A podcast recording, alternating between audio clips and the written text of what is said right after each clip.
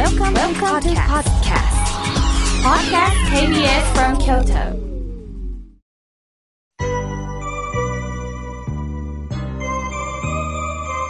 さあ、ここからは、たくさんのメッセージをいただきましたので、順に紹介させていただきます。まずはじめにメールをいただきました。七しさん。今年も楽しく拝聴しています、妙慶さん。妙慶さんのお言葉一つ一つに、本当に私自身心に留めて、自分のわがままや自我に負けそうになるとき、嫌な言葉を吐かないで済むように、本当に昨年から続きお礼を言いたいです。そして今年も陰ながら応援しております。さて、みょうけいさん、雑誌ゆうゆう2月号読みましたよ、とのことです。ありがとうございます。えー、このゆうゆうはね、主婦の友社から、えー、出ているんですが、2月号で、えー、私が言葉のメッセージを2ページにわたって書かせていただいております。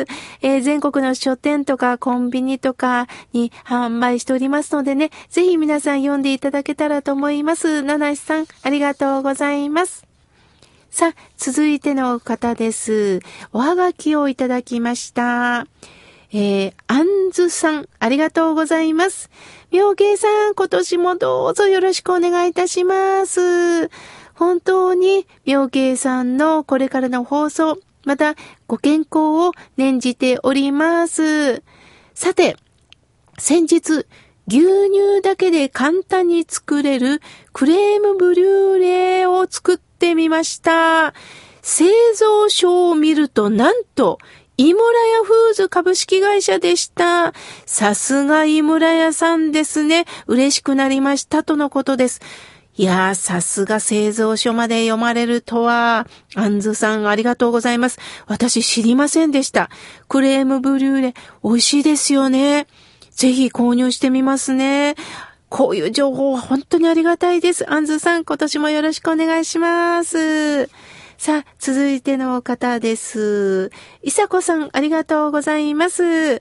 妙慶さん、今年も放送を楽しみにしております。スタッフの皆さん、妙慶さん、よろしくお願いします。とのことです。ありがとうございます。もうなんかね、可愛いおはがきをいただきました。ありがとうございます。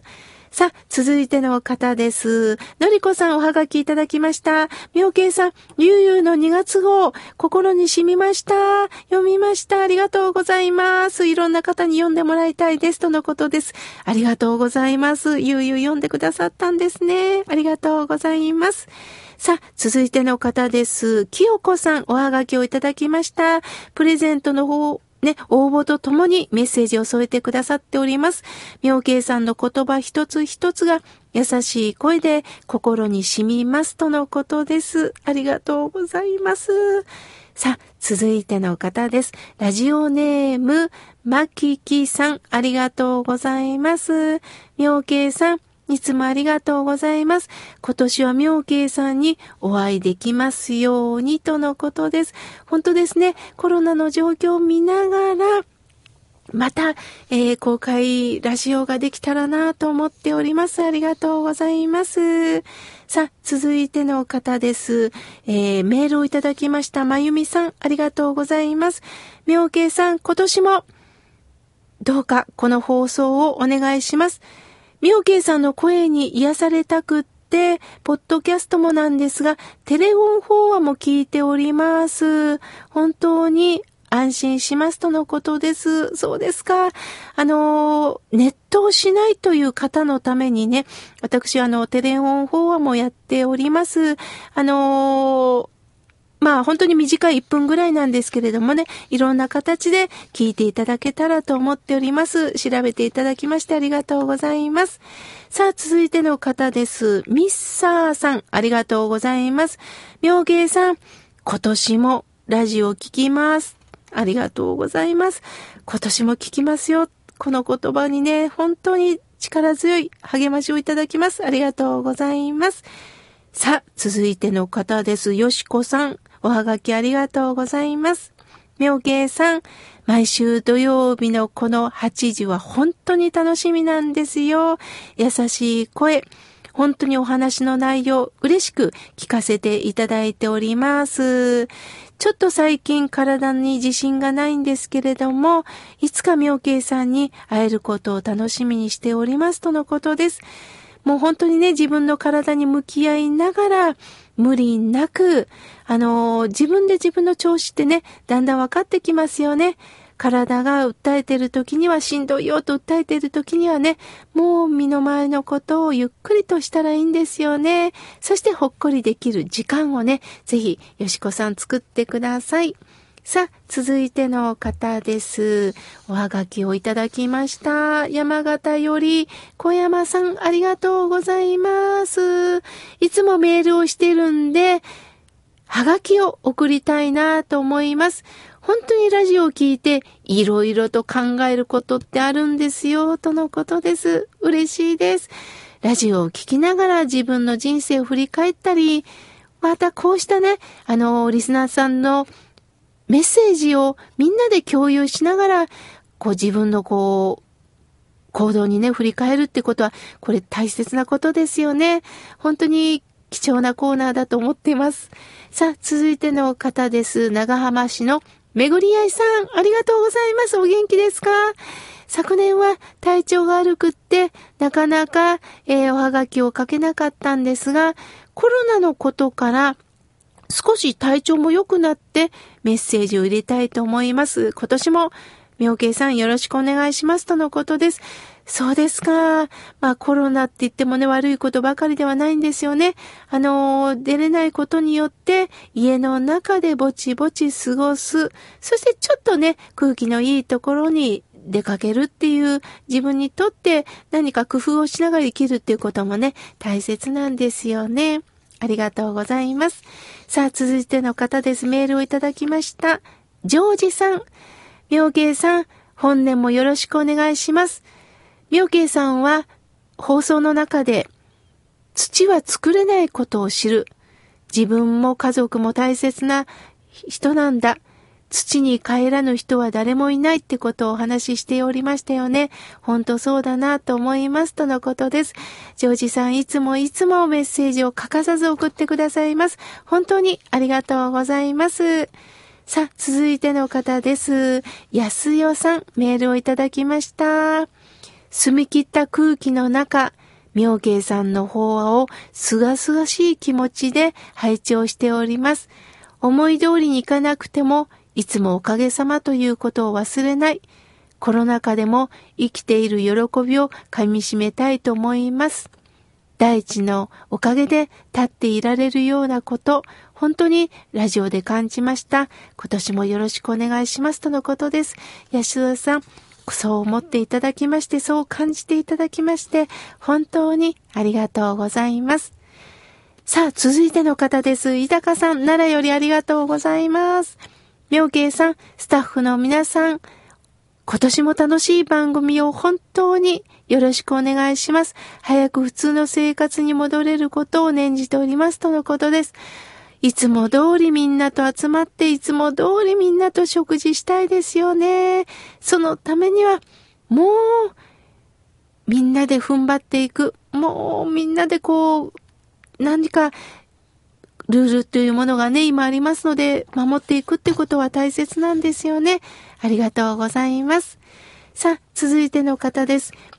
えー、ラジオネーム、としこさん、ありがとうございます。わー、とても賑やかなおはがきですね。妙慶さん、これからもこのラジオ、またネットの日替わり法は続けてくださいよ。よろしくお願いいたします。とのことです。ありがとうございます。日替わり法話もね、読んでくださってるんですね。今年ももちろん3密に気をつけながら、えー、キエフさんでの法話会、そしてまたどこかでね、ちょっと法話会も企画しておりますのでね、あの、日替わり法話を読んでいただきまして、あと文化センターのね、講座も、あの、させていただきますし、リモートでの法話もね、させていただきますので、ぜひ、あの、情報は日替わり法話をね、覗いていただけたらと思います。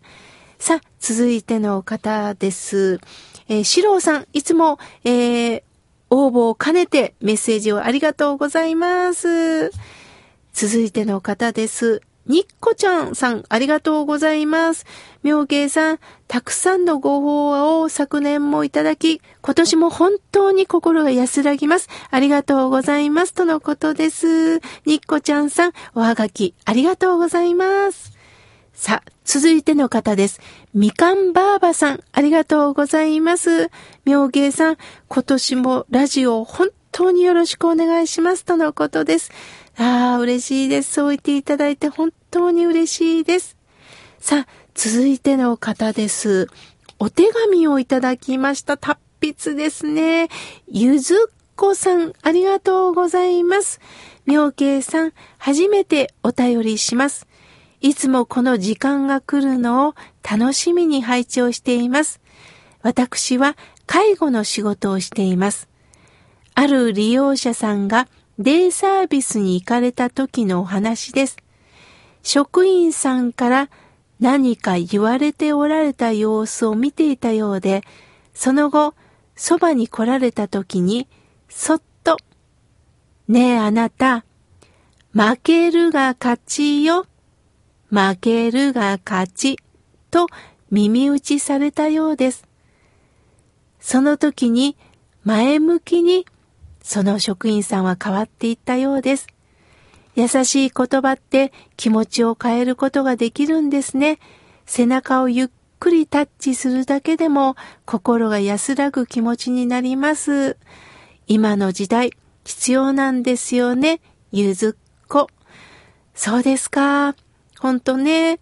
いろんな仕事をしながらでも、やはり人間関係の中でイライラする。何かきつい言葉をかけられるともう逃げたいって思う時があるんですよね。負けるが勝ち。つまり、負けるっていうのはね、私は曲がるという意味だと思ってます。蓮女将にも負けて芯を取れっておっしゃいました。つまり、もう曲がっていこう。それは、降参という負けるという意味だけではありません。曲がっていく。そしてある時にはスーッと柔軟に流していく。すると、その時にもう水がさっと流れるようにして潤滑になっていくということなんです。私も過去きついことを言われたりする。するとその中でその人とは二度と会わないということではなくって、時間とともにその人はその時に余裕がなかったんやな、そうかそうか。向きになってる私が相手に勝とうとしてたんだなということを振り返っております。ゆずっこさん、大切なことをお手紙に託していただきまして本当にありがとうございます。またお便りくださいね。まだまだたくさんのメッセージをいただいたんですが、来週紹介させていただきます。